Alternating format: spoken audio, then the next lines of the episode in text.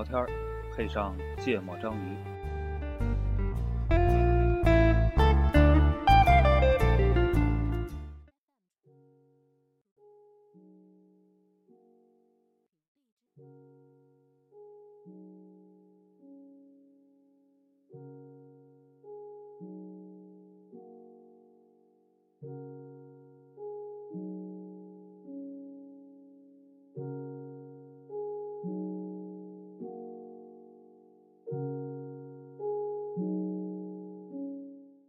大家好，欢迎收听《芥末章鱼》，我是顾哥。我是一泽，我是娜娜。啊，是我要说对那个啊，那个，因为我们上一期聊到了我在天安门卖小国旗的事情。不是先征集那个周年活动哦，先先先发个广告是吧？那个，这是我们第这是第几期？四十七期了。对，我们还有五期就要步入我们的一年一周年的那一期了。然后我们现在，就上一期一则主播已经说了，我们开始正式筹划这个周年庆。嗯，所以正式筹划，就是我们决定在下一期要认真的征集一下大家的想法。所以呢，我知道我们还是有一些听众的，对吧？分布在五湖四海。嗯，有什么办法能让一起听节目的这些人一起做个什么事情？对但前提是我们不报机票，啊，对对对不报火车票的情况下所以，我当时有个提议说，我们可以开一期什么网络直播呀之类的，我们这边喝酒，他们看。就是我们想把那个那个 whisky 品鉴会变成我们品，你谁能来就谁来喝，嗯来不了的就在直播上面看看就好了啊。然后估计好像在北京的也就我们几个。不过我觉得就是反正快一年了嘛，其实也是一眨眼就过了，然后好像他妈都还没有认真的去总结过，好像就今年就过了。然后我觉得仪式感嘛还是需要的，但到底怎么来总结也好，纪念也好，这个事情可能需要。我觉得我是比较渴望是说能跟我们听众有一些互动之后的，效果会更好。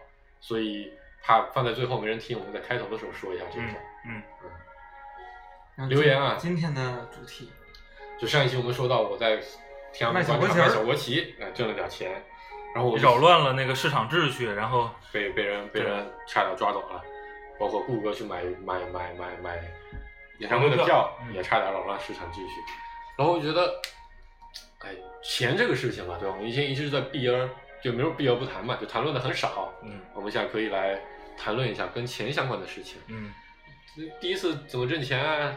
挣了钱都咋用的呀？你现在怎么看待挣钱啊之类的这些问题？嗯，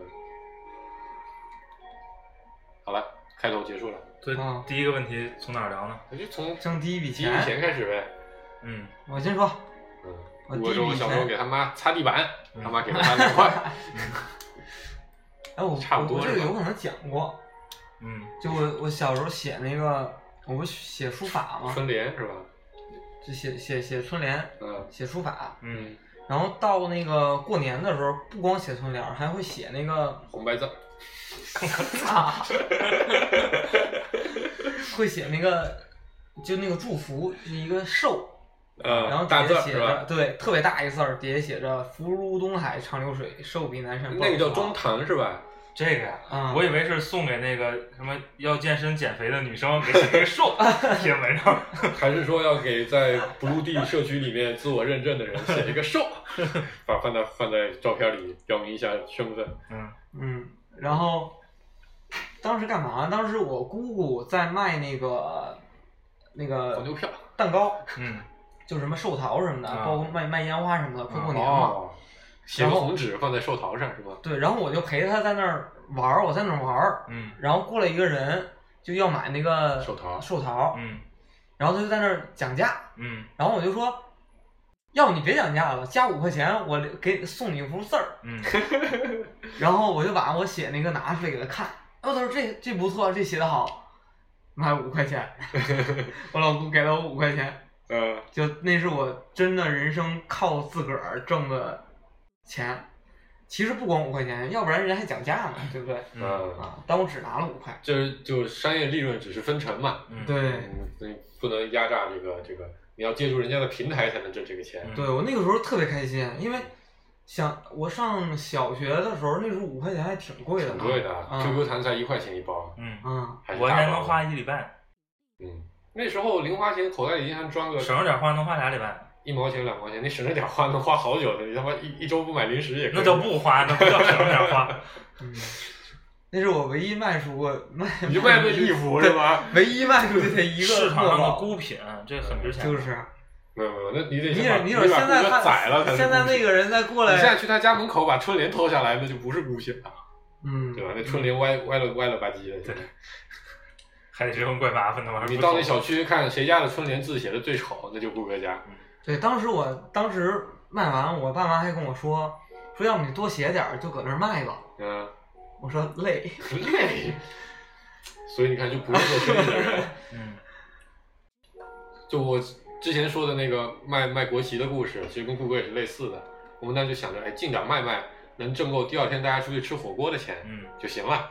然后卖完那个，我们立刻就走了，没有想过缺货还可以去别人的摊位上吓唬人家，把货抢走来卖。嗯，啊，就这就叫第一次挣的钱是吗？对。啊那我我刚我刚理解这个题目，那我就是小时候帮助老人卖废品呀，走街串巷帮助帮助。把人家的那些东西都收在别。人不知情的情况下，帮助人家卖废品，对对对，你这不叫挣钱，你这叫偷，好吗？不，你那你你怎么进货另说对吧？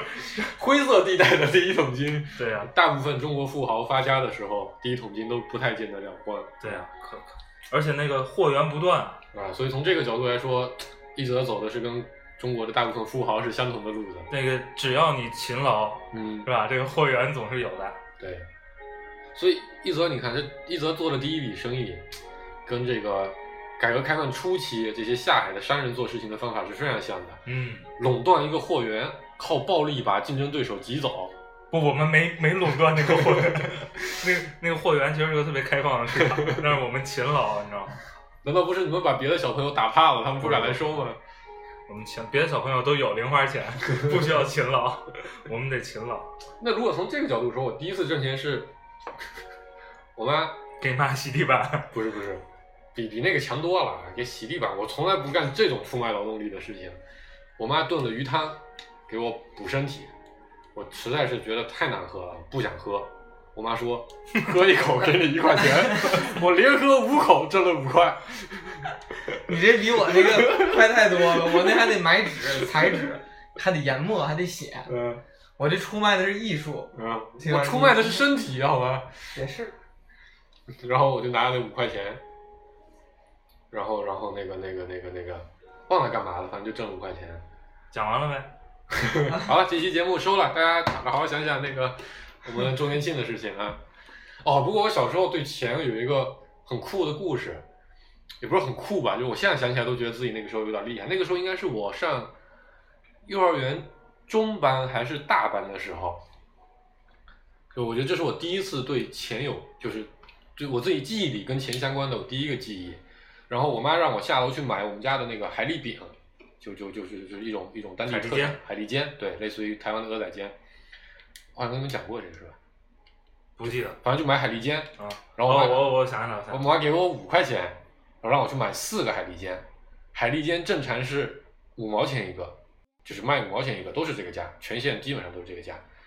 然后我当时就想黑掉黑掉一块钱，对吧？但是你又不能说这钱丢了，那海蛎煎就在我家楼下，这钱丢了就太不靠谱。那就想那怎么办呢？我就跟我妈说，这个海蛎煎涨价了。嗯，那涨价了之后，那涨价是多少钱一个呢？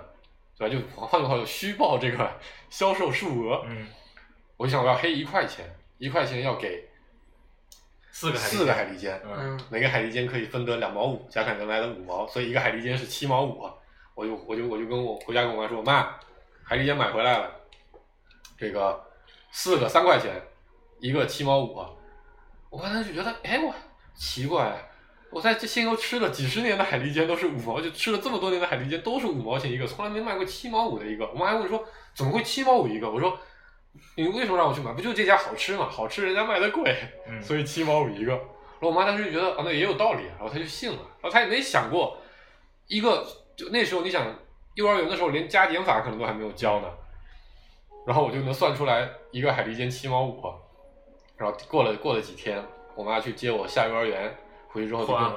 对回回去就跟那个那个卖海蛎煎旁边那家店是卖粮油的，我妈就跟我妈很熟，我妈就在站在那边聊天，然后聊着聊着，我妈就说，哎，隔壁那家海蛎煎啊，然后那个店主就说隔壁那家海蛎煎卖的特别好吃啊，叫最近刚搬来的，生意特别好，搬来，我妈就说好吃是好吃，就是卖的有点贵，七毛五一个。然后那店主说什么七毛五一个，就是五毛钱一个。然后我妈，我觉得我妈还是很聪明，她一下就明白怎么回事，立刻看我，我吓得都不敢说话了。我妈一看我说啊，那对对对，五毛钱一个，我记错了。回家之后就是一通暴揍啊！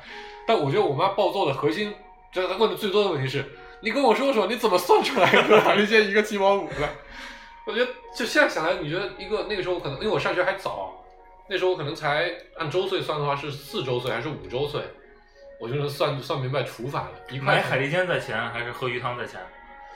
呃海蛎煎在前，你看你的，你人生挣的是第一个是第一块钱，不是五块钱。但这不叫挣吧？后来又被拿走了。啊，我花的一块钱我也不敢花，我就把它放在我的文具盒里面。然后后来我妈说：“你把钱放哪了？”鞭子一抽，我就把文具盒打开，把钱给她了。嗯，到现在我妈都拿来，以前家里要介绍对象的时候，我妈就把这个拿出来跟人家说，看我儿子多聪明。嗯，知道黑海蛎煎的钱。说那个什么吧，说那个成年以后的吧。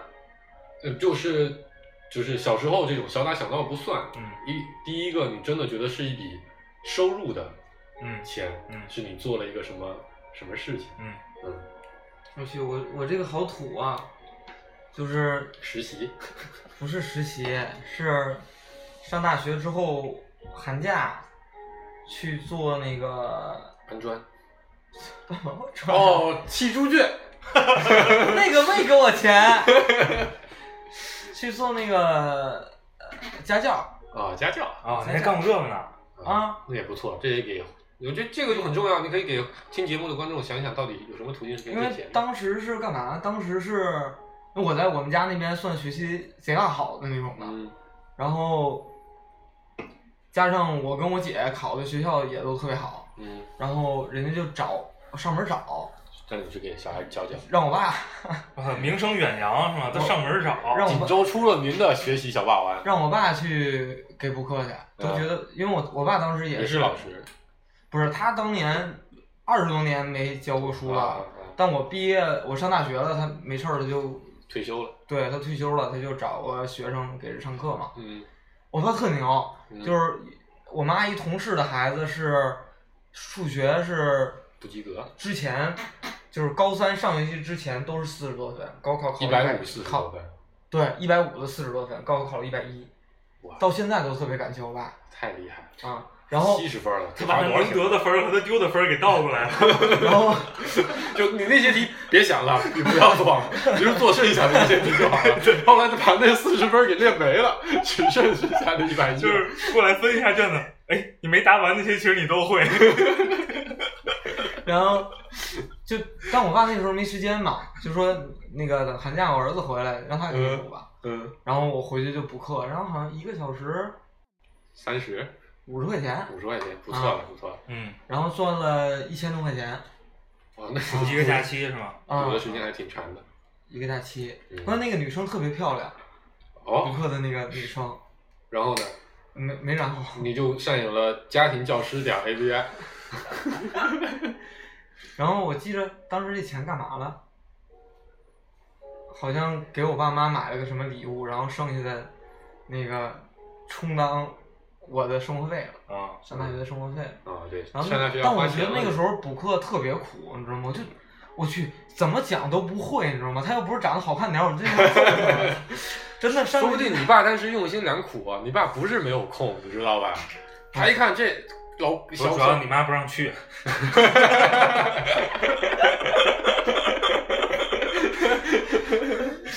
啊，我还以为是一看小顾在学校里这交女朋友也没动静呢。听这个节目了，你知道吗？对你的这个印象一下就有改观了。对，终于找到理解我的人了。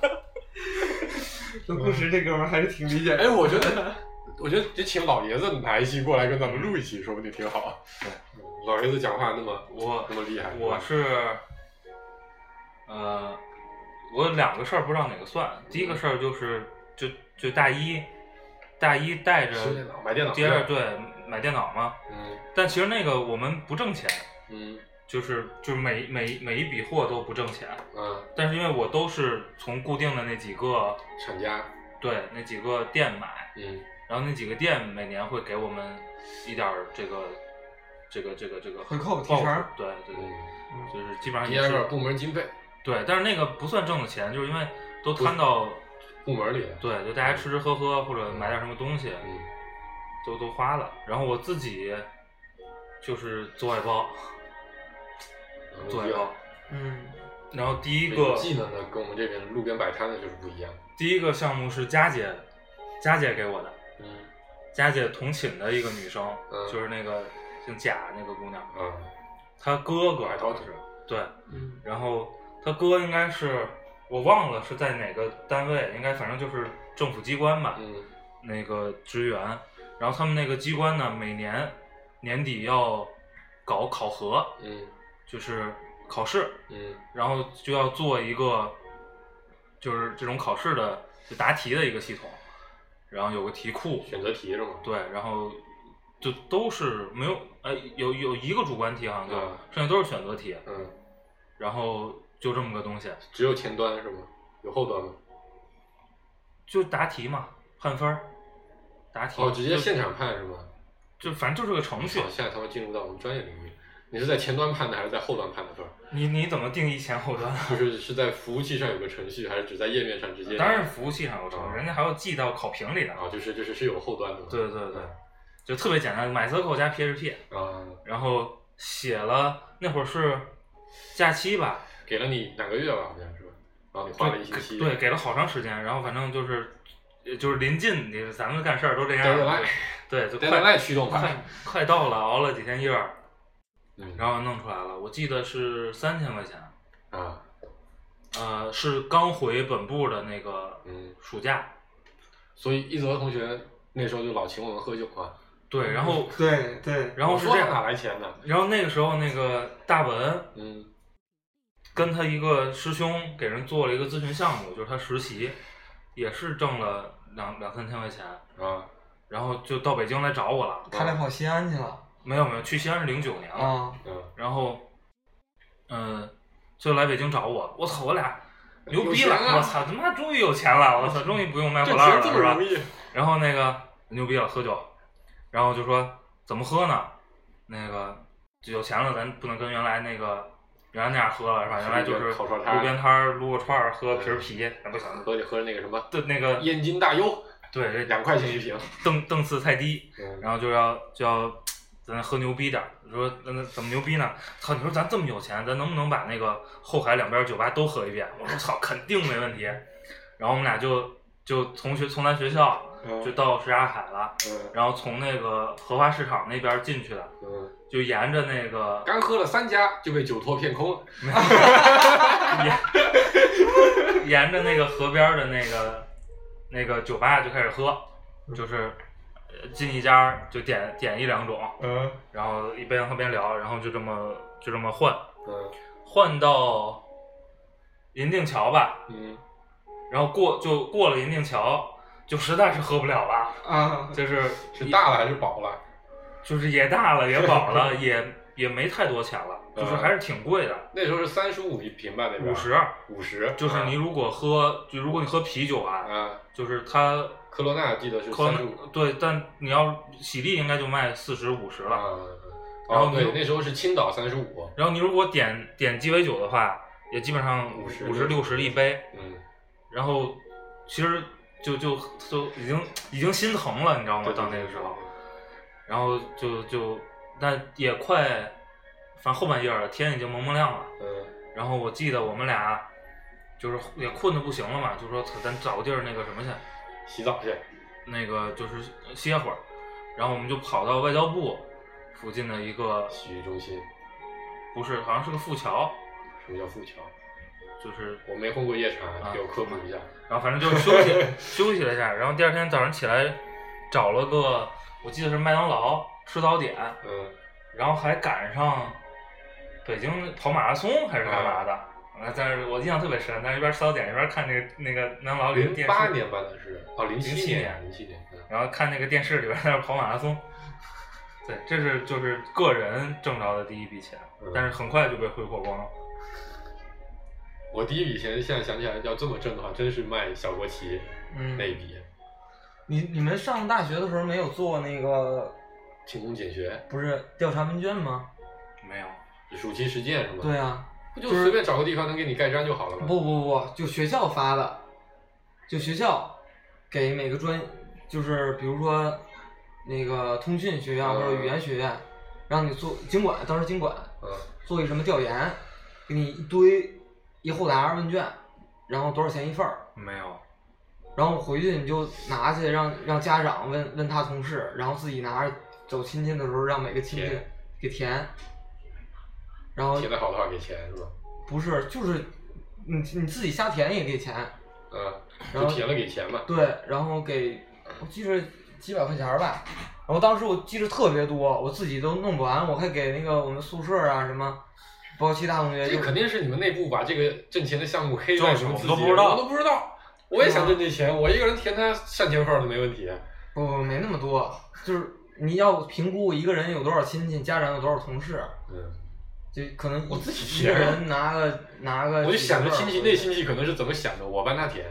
对吧那你还经济挺烦的那你。还挺认真的，还有想那个。我我做生意是很负责任的人，你知道吧？不会随便给人家一些垃圾产品放过去。我想起那个这首歌吧，先。啊，好来，顾主播的《万青》。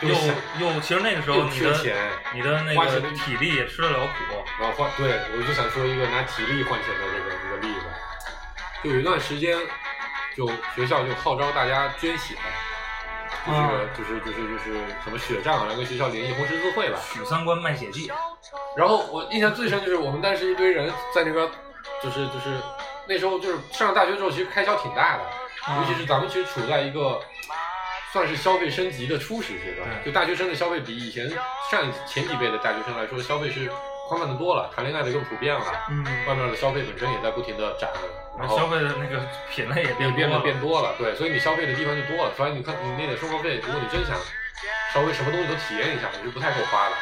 好像但是北川啊、三炮我们几个人啊，每个月都穷的响叮当的，就天天就想着操怎么弄点钱花。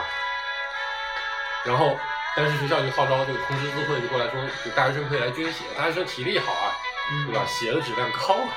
然后那时候学校为了鼓励大家捐血，就有补助，啊捐个血好像是五百还是一千块钱补助，啊还补好多吃的，嗯就那个什么学校里特别流行的那个冰宝的面包、啊，牛奶、对，鸡蛋捐完不就给个牛奶吗？没有他，你听我说，最早的时候是给一大兜子吃的，然后过大概一个月左右会给你发钱，五百还是一千块钱。然后我们当时穷啊，我当时就觉得，我听到这消息我也有点心动，你知道吗？我在想着我也我也他妈去捐一个，换点补助。但我觉得拉不下这个脸，啊觉得这这这事儿有点卖血总是不光彩卖是吧？对，写的有点尴尬。结果过几天，三炮就拎了一大堆吃的回来，还说哎鸡蛋你要不要吃？我不吃鸡蛋，就类似于这个意思。我才知道这这你他妈卖血的钱，我他妈怎么好意思吃你的东西啊？然后他就拿着五百块钱把信用卡还了。我当时这个事情对我的感触特别的深，我当时觉得，我当时觉得操，好像也没什么影响，而且除了三炮还有挺多人干这个事情。三炮我操，一堆人在那边排着队卖。就太多人要卖了，导致结果就学校后来觉得这他妈真的是鼓励大家卖血啊，不行不行不行，后来就只有牛奶和面包了，好像连鸡蛋和一些水果什么都省了，就只有一小兜东西了，啊，就没有钱了就已经。啊对，这个写过《活着》的著名作家余华，另外一部作品叫《上三炮卖血记》。但是其实我那个时候上下学的时候，就是你现在回想起来，当时我也就挺宽没感觉，裕的是吧？不是，就是你回想起来，其实自己没有那个挣钱的这个意识。对，就特别强烈的嗯这个意识。所以我说咱们都不是生意人嘛。就是你也不太琢磨那个事儿。就当时我们搞这个，其实我们是特别义务的，DIY 嘛，帮同学嗯。去、去买买机器啊，你们连因为那个管线都是免费给人家装啊。对那个时候中关村还是骗子横行的一个一个地方。而且本身中关村那个时候是属于利润非常高的一个、嗯一个一个领域，就那个时候线下卖电子产品是非常挣钱的，对吧？海龙和鼎好的鼎盛时期，就是我我有个大哥嘛，就是就是嗯在那儿呃开开摊儿的那个嗯涛哥，是京东吗？不 不是东哥，那大哥也挺神的，他那个人大学法律的，这不是刘强东的。对他路数一样啊。然后我估计他们那一波儿是不是都去中关村卖电脑了？然后我平时上课的时候一看，我操，那边卖电脑的都很挣钱啊。我听他说，就是当然可能有点夸张的成分啊。嗯他跟我说说，就是在一很长一段时间之内，就是学生来中关村买电脑，嗯没有一个是能把他最初在自己选的那个型号买走的。就是最主要一个骗钱方式就是换机型嘛，对换机型换一个你没查过的、没研究过的。就是告诉你，我给你这个，把这个配置加了一点点。对，这比然后那个牛逼，这比嗯那个就贵一千块钱。嗯，但实际上那个盒可能是数字上更高吧，但其实比那个还差一点。对对对对，就是就是我们那个时候还是挺义务的，嗯。但是那个时候国院不是也有一帮人，嗯。他们还后来还注册了公司，嗯。也搞这个事儿。嗯。然后后来其实到到咱们后一两届，嗯。就到了强子他们那届，嗯，在下边儿就是已经没有这个服务了，事儿了。嗯。一个是确实那个信息更发达了，就另外互联网已经有了。另外一个就是那个时候国院的那帮已经已经把这个事儿搞得很好了，就他嗯。就是直接搞说我在学校就把大家的统计完了，嗯。我直接联系那边过来送过来，嗯。对，就是比较原始的团购，嗯，而且是送到学校的那种。我觉得咱们但是挣了，确实挣了挣了不少钱，因为你想想，你北邮就算不大，但是你基数还是不小的，这么多每年新生，北邮北邮买电脑的比例是非常非常高的，因为你纯纯工科要学校对对对对对。我觉得咱们那个时候做的，就在咱们上学时候做的大量事情，还是出于理想主义，出于这种这种这种服务的心态对去的，所以没有那种哎我得挣点，而且我觉得那个时候我自己是有一点儿不太好意思挣钱的，这个就为什么不好意思卖血嘛，也是类似的这样的一个心态。哦，我想起我大学时候还干了一个挣钱的事情，高老板后来从那个。啊，礼品学生店是吗？学不是礼品店，我们卖电影票。啊高老板从我们那个学生会的指导老师的位置退下来，后来应该是比较闲嘛。就经典的那个是吧？对他后来应该，我现在想来，应该那个时候他还是领导了一些，就开始在北欧开始要尝试做创业教育，嗯所以他可能自己也开始尝试做一些创业项目。然后，但是一开始做了个礼品店，但那个我们都不知道在搞什么的。后来给我们联系的经典卖电影票，我们做经典电影票的代理，好像是十块钱一张进价吧，然后卖十五、嗯或者二十。然后你就等于就差价就是你挣的钱。嗯但我们俩就我们还是我三炮和北川，我们三个穷光蛋在那边卖，就我们三个真的是第一是特别的懒，就也天天也懒得去想动心思看怎么能卖的更多，怎么样能推广开来，怎么去跟比如说其实你跟学生会合作，说明都是一个非常不错的一个模式。现在想来，另一个就是我们的确是脸皮薄，嗯不好意思挣钱，嗯人家过来一买，人家说买两张便宜一点吧，我们就就不管我们卖多少张，都是挣人家五块钱。嗯你知道吧？那五块钱能挣啥呀？一天一个星期也就那么两三个人过来买，一个月是一个月也就挣几十块钱而已。嗯然后经常还算不明白账，就这张票送出去，哎，送出去没送啊？没记住啊？最后还得给那老板补补点票钱，最后是一分钱都不挣。嗯，我自从看完那个，但后来其实学校里，我后来才知道，就出了学校之后，学校里那些做各种票务代理的，还是挺挣钱的。那个欢乐谷，的代理，一张票好像能抽成好几十，而且每年走量都不少。然后那个驾校的代理，然后什么四六级培训的代理，这些都很挣钱的，所有学生自己做的。嗯，自从看完了那个《人民的名义》，我再也没有办法面对高导的时候喊出高老师，我总觉得怪怪的。我这次去那个江苏开车回嘛，然后第一站是开到淄博，嗯然后在那儿晚上睡一觉，第二天继续开。嗯然后我从北京出发，我就拉了顺风车，嗯然后就有一有一哥们儿就正好顺路，然后我就先给他打电话，我说我车上没有放行李的地儿，因为我后边东西倍儿多。嗯我说你要没有行李就接你，他说没有，然后我去大概三里屯儿，就一背包，结果那背包三百多升。对他真的说我就一书包，结果我车一停，地上一堆东西，然后他说，哎，我看那个那个同行人就一个，我以为有地儿呢，我说不跟你说没地儿了吗？然后他就把那些东西就各种那个放后座呗。就后座也没地儿了，啊然后他就把那些东西放在他那个住宿的那个收发室那儿了。嗯啊啊，然后就上车，然后我就我就跟他说聊天嘛，然后其实最开始聊的还都挺正经的，后来他就说他的那个不正经的事儿。就因为不是就是因为因为聊的挺挺挺开的，然后他就说，他说他一直有一个毛病，就特别小气，然后那个身边的那个朋友可能都不太喜欢就不应该聊原生家庭的时候呗。这种，然后我说你为什么这么觉得？他说就是穷，穷怕了。嗯啊，他说觉得花钱都好多钱都不应该花，然后我说我说那那是啊，我说你这懂事儿呀，就是他刚大学毕业，比我小四五岁吧，嗯然后他就说，但是他其实挺努力的，然后就给我讲了他赚钱的故事，嗯然后他干嘛呢？他跟他家亲戚一个什么表姐说没袜子了，嗯他又舍不得在那个超市买，嗯就让他那个表姐给他准备点袜子，他回去拿，嗯就是回家的时候捎带过来，他姐就给他买了一包，嗯，他回来穿那包袜子，就觉得就就特别好，然后那个同宿舍的人就就说给我来两双吧，嗯。哎，他就觉得这是个商机，嗯，他就让他姐给他，他姐应该是卖那个那个纺织品的。对对对，嗯，然后他就多专业，纺织品。进了一堆袜子，在自己宿舍卖，然后发烧鱼干的事儿吗？啊，发现卖卖的倍儿好。啊，因为大家都觉得质量不错。嗯哎，这哥们儿就想说，哎，那我不能局限到我这个宿舍、我这个专业里啊，嗯，那就去跟那个超市、学校校园里边超市去谈，这不烧鱼干的事儿吗？说我那个给你拿袜子多少钱给你，嗯然后就是你我放在这儿，就是你卖出去一双，我给你多少提成，剩下都是我的。嗯，然后他就靠靠卖袜子，一个月能挣个一千块钱。哇塞，不错了。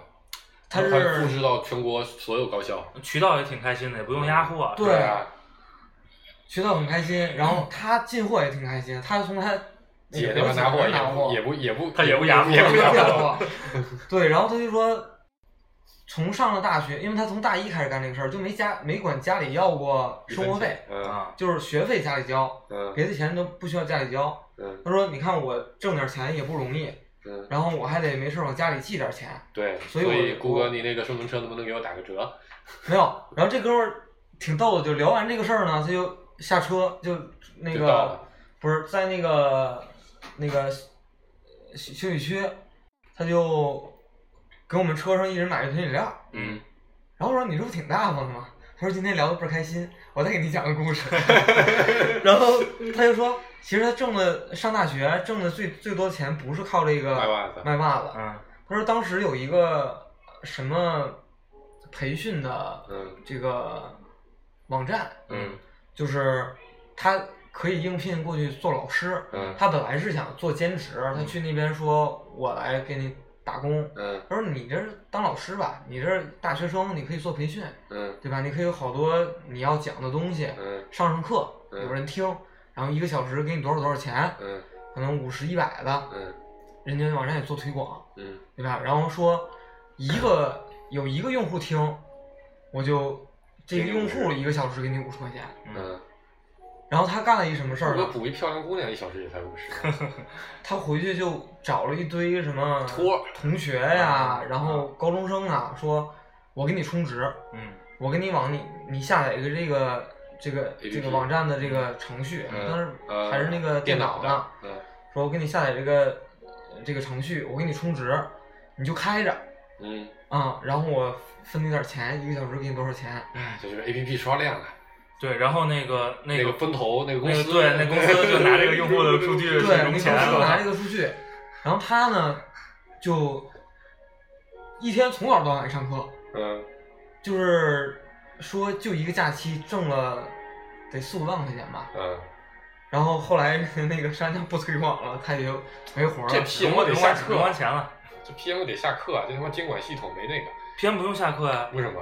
就是为了冲量融钱啊。不不不不不，这要两头收，你知道吧？你用户量也得要，你还随时的巡查一下，发现我操作弊，扣你一点钱，对吧？嗯钱我还发你，但不发四五万，我发四五千，嗯，对吧？我还得压款，我得三个月才能提款。人家那是那个反馈挺快的，说什么一周怎么怎么着。对吧，这怎么着那是原来嗯做公司的人老实，你现在再去做什么直播平台的主播，你试试签约主播都是这样压款的。对，然后他就说他因为这个做这个事儿，然后就是什么买手机啊、电脑啊全，买然后了对，然后给家里边还债呀、巴拉巴拉都还了。然后他说我这个当时就没想明白，说应该拉一堆朋友，让朋友去，都上课，他对他兼职给这帮朋友开账号，嗯，让朋友都去做这事儿，然后他只用开着，他就不用上课了。对他他自己不用上课，让朋友去上课，人也多了嘛。嗯他然后他就讲，他说刚毕业嘛，等嗯户口下来要交交交违约金，他才能嗯换工作，嗯要交十万块钱。嗯他说钱不够，然后他就说，你知道为什么我刚才本来说就拿一个书包，结果有那么多东西吗？他说那是我进的玻璃水儿，他想拿沿途卖给那个吗？不是，他是他是说他进了一堆特别便宜的优惠的玻璃水儿，嗯，然后他就想拿到单位去卖，然后发现单位没几个人开车，然后他又没法上路边卖，他说他就想拿回家去，然后卖给那个对卖给亲戚，然后他说没想到你这儿确实没有地儿，我只好扔回去了。我觉得这个就是我觉得真是就是人家琢磨这人家事儿是琢磨这事儿，就是个生意人。就也不是生意人，他说我我就说我觉得要咱们当时上大学，咱就觉得，哎，这他妈黑公司的钱，这不行，这事儿不能干。然后咱们说不定还给公司说，你看你这样有漏洞的，对吧？跟人家说一通，把这路子还堵上。但我觉得这个真的是我当天，其实他讲的要比我刚才说的要丰富得多，嗯嗯嗯然后也生动得多。但是我就觉得这个，其实我我一直是相对来说是以教育的口吻去告诉他说，你刚毕业应该怎么怎么办我。发现你从人家还跟人吹牛逼呢是吧？对，我说你刚入职场怎么怎么样，然后他就给我讲了这一堆，我真的我我去问，我就当时第一个想就是你在咱反应就是跟咱们上学的时候对，差我距太大了。说真的是不一样，就是他也家里边是家里边是种田的，好像啊，农村的，啊、嗯，然后就让我整个儿就是思维啪一下就，放大。对我觉得，就原来在校园里边能有能能做这么多原本以为到社会上才应该做的事儿嗯，啊，然后我觉得这这小子做这俩事儿，真的我觉得我操，你应该把他发展来听我们节目啊，人家就问你，哎，你们干节目怎么挣钱啊？对，靠不挣钱用户。打赏，用户打赏靠用户打赏。我，回头把这期节目发给他，嗯那个，我我我干完那个外包，后来就找了一个那个就是比较女朋友，长期的活儿，嗯。就是就刚才顾哥不说那个做教育，我都没想起来，嗯。给那个新东方，嗯，然后其实也是，啊，就新东方就在中关村那儿嘛，对。我是那是我第一次知道就是外包有计件儿的，啊，就按一件工资来卖是吧？对，就他就是做他那个那个网页的改版，啊，然后按页面算钱，嗯，然后呢，但是你你他没有只做前端的是吧？，对他没有时间要求，嗯。就是反正不断的给你发需求，嗯然后你就弄就行了，嗯，然后弄完了这个按页面算钱，水军也是计件儿，对，但是没没坚持太长时间，主要是挣的不够多吧，还挣了挣完就喝了，喝完喝大了，第二天就不干了。对方一看这人响应不及时，忘了为什么，反正坚持时间不是特别长。听听听首歌吧，选的郑钧的《商品社会》。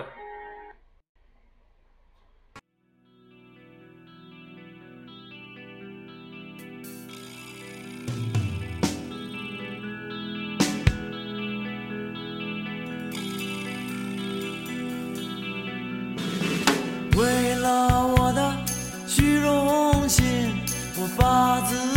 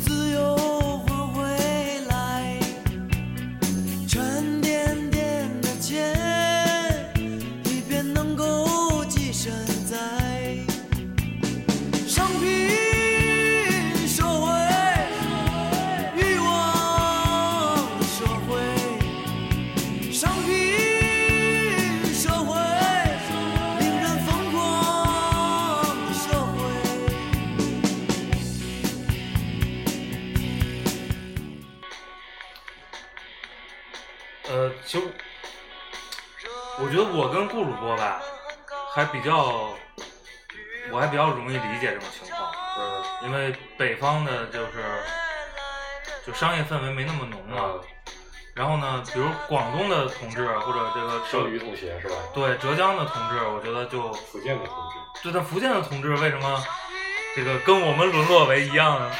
就是不是特别理解。就所有人一听你哪人莆田哦，莆田人做生意牛逼啊！你媳妇儿哪人温州人？温州人做生意牛逼，你们俩家合并，我操，全中国一半的商业都是你们的了。但每个城市都会有那种边缘角色呀。我我我觉得我我最近一直在想这个问题，也不是最近一直在想，就我自己觉得有可能这个结论是，在我爷爷辈是非常非常穷的山里人，嗯他是我爷爷到我生了我大伯才进到的城关，嗯。在城关是啥也没有，然后从打工开始做起，嗯。然后盖了一一一栋小房子，然后我爸等于算是到县城里的第二代，然后那你想那时候那么穷，连读书都没钱的人，我爸还运气好一点，他是最小的，所以那时候还有钱给他们上到高中，然后上到上到高中之后就没上，嗯。然后所以就你想原来就是连学都没上过的家庭，第二代是只上了一点点学的家庭，然后呢完全没有家底子，我爸就是结了婚就欠一屁股的债。那不应该那个就是对，所以他就钻研做生意嘛。对啊，做了一些事情，在一开始也挣了一些钱。我爸当时最早的时候在改革开放初期做客运，嗯其实那时候还是很挣钱的，那时候一个月能挣一两万块钱。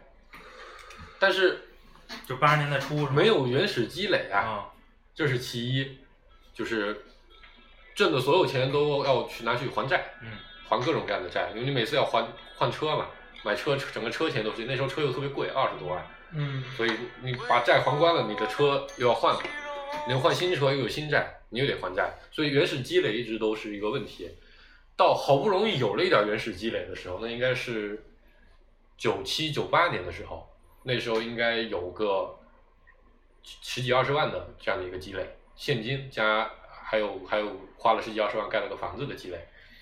但当时觉得，就我觉得就是这是属于家里家里家族没有做生意的这个天分的第二个原因，就我觉得他没有这个做生意的这个大局观，嗯就看不到这个为什么我能挣钱，所以他当时就选择了我要出出国打工这个我们当地人已经做了非常久的事情。那个时候都听说外面的人在国外开餐馆什么特别挣钱，嗯一年能挣几十万，所以他就想去了。结果那个时候已经是一个下坡路行业，然后就就把就被就把钱给亏光了。嗯啊，然后结束之后，这两个事情就导致他特别的对做生意这个事情有点害怕，嗯因为你想工作了十几二十年，天天都在还债，都在周转，这个过程是非常痛苦的，所以他希望说接着做一个比较安稳的事情，嗯不要冒那么大风险的嗯，于是作为他熟悉的客运行业。嗯那客运行业在两千年左右，小汽车开始在中国普遍普及的时候，就已经变得不那么吃香了，嗯就变成了一个能挣工资水平的职业了。嗯啊，那然后他就一直觉得这个东西挺安稳的，就这么去做了。嗯，我觉得就是核心还是祖祖辈辈都是靠着打工，然后想天天脑子里想的事情都是怎么样能让全家人吃饱这口饭，包括包括到我爸这个其实还是，所以你很难积累起我做生意的这种勇气。嗯我觉得这是一个很大的差别。所以小时候我家庭的氛围就是特别反对，就是就是觉得从山是一个不是很很很很很好的事情。嗯，嗯，我我觉得鼓励这个事情。我觉得就是放在个体上，嗯就每个人肯定有自己就是家庭和成长历程的原因，嗯，然后我觉得放在社会这一代这一代人人身上，其实你看过去的，就是这个新中国的教育，其实也不是特别鼓励嗯商业商业，对，包括意识形态那个时候都不鼓励商业。对，嗯然后呃，就至少没有人，就从小没我们都没受过跟商业相关的教育，对，也没有人告诉你，那个时候国家都不懂什么叫商业呢，有可能。就也没有人告诉你说这个挣钱不可耻，嗯或者也没有人告诉你说怎么叫合理的挣钱，怎么叫不可，就是就是相关的所有教育都没有，嗯，所以其实你你就不太容易有这种概念。就整个这个体系的概念对，是吧？你可能知道零零散散的一些点，嗯，但是你知道一些点，你又没有，去钻研。比如你没有实际的压力，对，你也不一定有勇气说抱着非常有限的知识就杀到商场上。嗯，那个时候还觉得是吧，当个思想家是比较酷的事情。对，那时候流行当科学家是吧？当当当文学家，对对对对对，包括我上大学的时候，我还是觉得，就是你去做做做做做带着理想情怀的事情，是更更更更，反而更实际。呃，在那时候我觉得经常会有这样的心态吧，嗯所以反而对研究做生意这个事情就变得兴趣寥寥。嗯嗯 我们家是相当不会做生意的一个家，我们家都是好人，我们都之前已经有过评论。嗯，嗯做那个，我家之前做过那个，就是房地产这一块儿，嗯，其实就类似于修猪圈嘛，不是不是，就是我记得当时什么给什么体校给什么学校做那工个厂是吧？就盖那个教学楼，嗯嗯，然后当时也没赚什么钱，好像就我觉得赚要主要还是你不就就像我去卖卖小国旗一样，你一毛三毛钱进的国旗，你就不好意思五块钱卖，你就对只好意对思五毛一块的好像卖。当时就赚了点剩下那些设备的钱。对啊，就是挣了那个叫做你付出的劳动的那个合理回报而已，然后就没有超额回报。你刚才说客运，当时我家里面买了两辆那个叫少林车哦少红岩，你听啊，过吗？那是北方的，就是那种大的货运运那种不是那个大货车，就是后边带带个斗儿，带个就是挂黄海你知道吗？嗯，就是就大货车嘛，是吧？大货车后边那就它是特别重型的那种车，嗯买了两辆那个车，集装箱的吗？不是就是大卡，相对来说的大卡，对那时候的大卡对，东风大卡那种。嗯然后两辆车都赔了，就是因为因为我我就是相当于我们是买了车雇司机，嗯然后你开我车去运货，嗯运货我给你工司机开工资，嗯，这带来的一个问题就是司机他对这个车他是无所谓。对你车坏了你负责修对吧？对，所以那车就老坏，车损耗的钱特别高。损耗特别高。所以我爸其实当时做客运，无非也就是车是自己的，嗯一开始其实也是车是合资的，后来发现这样就不挣钱，然后就自己买了个车之后，才发现你把车弄得比别人好，第一客户感官好，嗯，你的要价可以高；第二你的维修成本低，因为嗯他是专业司机，是上驾校一年的，所以小毛小病自己修能省不少钱，比起那种三毛子的那个那个那个那个那个司机就能多挣这这些钱。所以你看，其实我觉得能到说我投资买两辆车，嗯请司机，我觉得已经是比较高级的这个 商业这个头脑对，我我们家就是我们家也不出教师，也不出公务员，不出医生，就都是专业人士，都是所谓的做生意。嗯但是就是我觉得那就是最原始的做生意，就将本求利，嗯，对吧？一毛一毛进两毛出，对对对就是，低买高卖，就他都到不了说我投资两辆车的这个投资的这个对这个水平，你就更谈不到说拿钱生钱的这个对，那个时候候就是我挣的这些钱，我该怎么花？对花多少钱给孩子上学？我得留多少钱进货啊？留多少钱周转？对然后你怎么想着我我可不可以？因为我爸就特别反对借钱，啊，因为他一辈子都在借钱，所以他对借钱这个事情特别反感。但是你想，如果说你现在一辆车能挣钱，如果你能借一笔钱进来，你可能两就可以挣两辆车的钱了。但那个时候他们就特别抵触这个事情，他觉得我好不容易把债都还光了，为什么要重新的背上负债？所以我爸当时对所有我们当地比后来做的比较大的生意人，那时候跟他一起起来的评价就是：你看他们表面很风光，你知道他们欠了多少债吗？然后直到我后来自己也算是从事了一些商业相关的事情之后，我才知道，能借债才是这个现代经济社会里最重要的，就是就是资本，就是资本。我觉得其实对这个事儿的呃理解的模型嗯，特别重要。，对，你看，其实就刚才顾哥讲说他拉的那小哥们儿那个例子，嗯就说那个他后来弄那个家教，不是家教，就是在线上课的那个，就是其实你放在传统的意识里，会把这个事儿理解成这么一个模型，就是我我花时间在这上课，嗯，然后呢，我挣这个上课的钱，对，嗯，就他不能理解说，其实你的收入是跟听课的人的这个挂钩的，然后你嗯只要把这边做大了，嗯你就能挣更多的钱，然后你就想办法把这边做大，就是他。然后他又想到第三步，你还可以把自己的这个模式复制出去。对，就是就是你能有这些理解，其实我觉得，这是每个时代不同的人对对对遇到的不同的情况。我我最近在读一个还算比较老的书，叫《鸡蛋三十年》，呃，应该很多很多人都看过对，吴晓波的那个，这个也是国内的 IT 圈儿比较火的。对但他我觉得我因为我还在看改革开放初期那一段，我觉得那个时候给我的感受就是，那个时候人们是看不到我们现在这样的思路的。他们那时候还在讨论，雇佣八个以上的人算不算资本主义？如果是的话，就要把这种经济模式打倒。嗯，而我们现在都知，一切都以衡量为，哎，我这个公司到底怎样能产生利润，能嗯够利润能不能服务于更大的就业，巴拉巴拉。那个时候，我觉得人们都没有想过这个问题，就业可能不是第一指标，意识形态才是第一指标。嗯，但我觉得这就是不同时代的不同局限性。嗯，所以想象不到咱们孩子的第一笔钱应该是怎么挣的。希望不是喝鱼汤吧。不，我觉得那个，我觉得挺有可能啊。我觉得这，我就就顾哥说的这种想象不到，反倒是更好的，嗯，是吧？说明社会在发展。对对对嗯而且我觉得就就很难很难想象到的，就是前面聊的都是段子，后头什么第三趴突然升华的还有点高。因为没段子了，就那个之工作之前挣过钱的事儿就这么几个事儿了，没什么可说的了。买了两辆车都赔了，这不算段子吗？啊，但是我我有一个那个那个工作之后的印象特别深的事儿，就是我靠自己的工资，那个我跟顾哥在一块儿嘛，嗯在咱那个就是海淀桥那个办公室楼下那个银行，嗯。对，然后我第一次卡上超过了五位数，嗯就到达了一万块钱，嗯，然后我用当时还是那个诺基亚吧，我用 E 七幺给他拍拍了个个照片，然后嗯取完钱就没，就 然后拍完照片才取的钱，那那是到一万零几，对，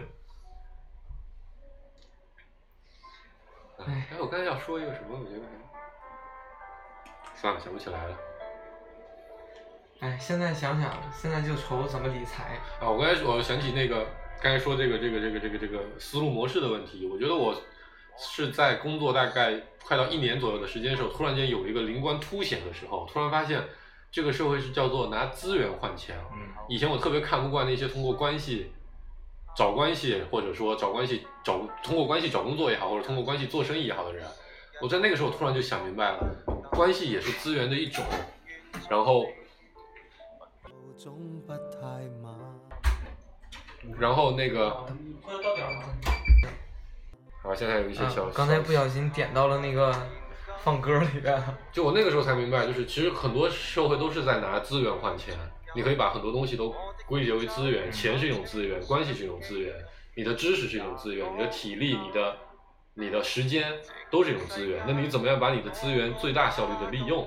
我觉得有了这个之后，再对后面我自己去找工作也好，去看待各种各样的商业行为也好，就有了一个不一样的思路框架。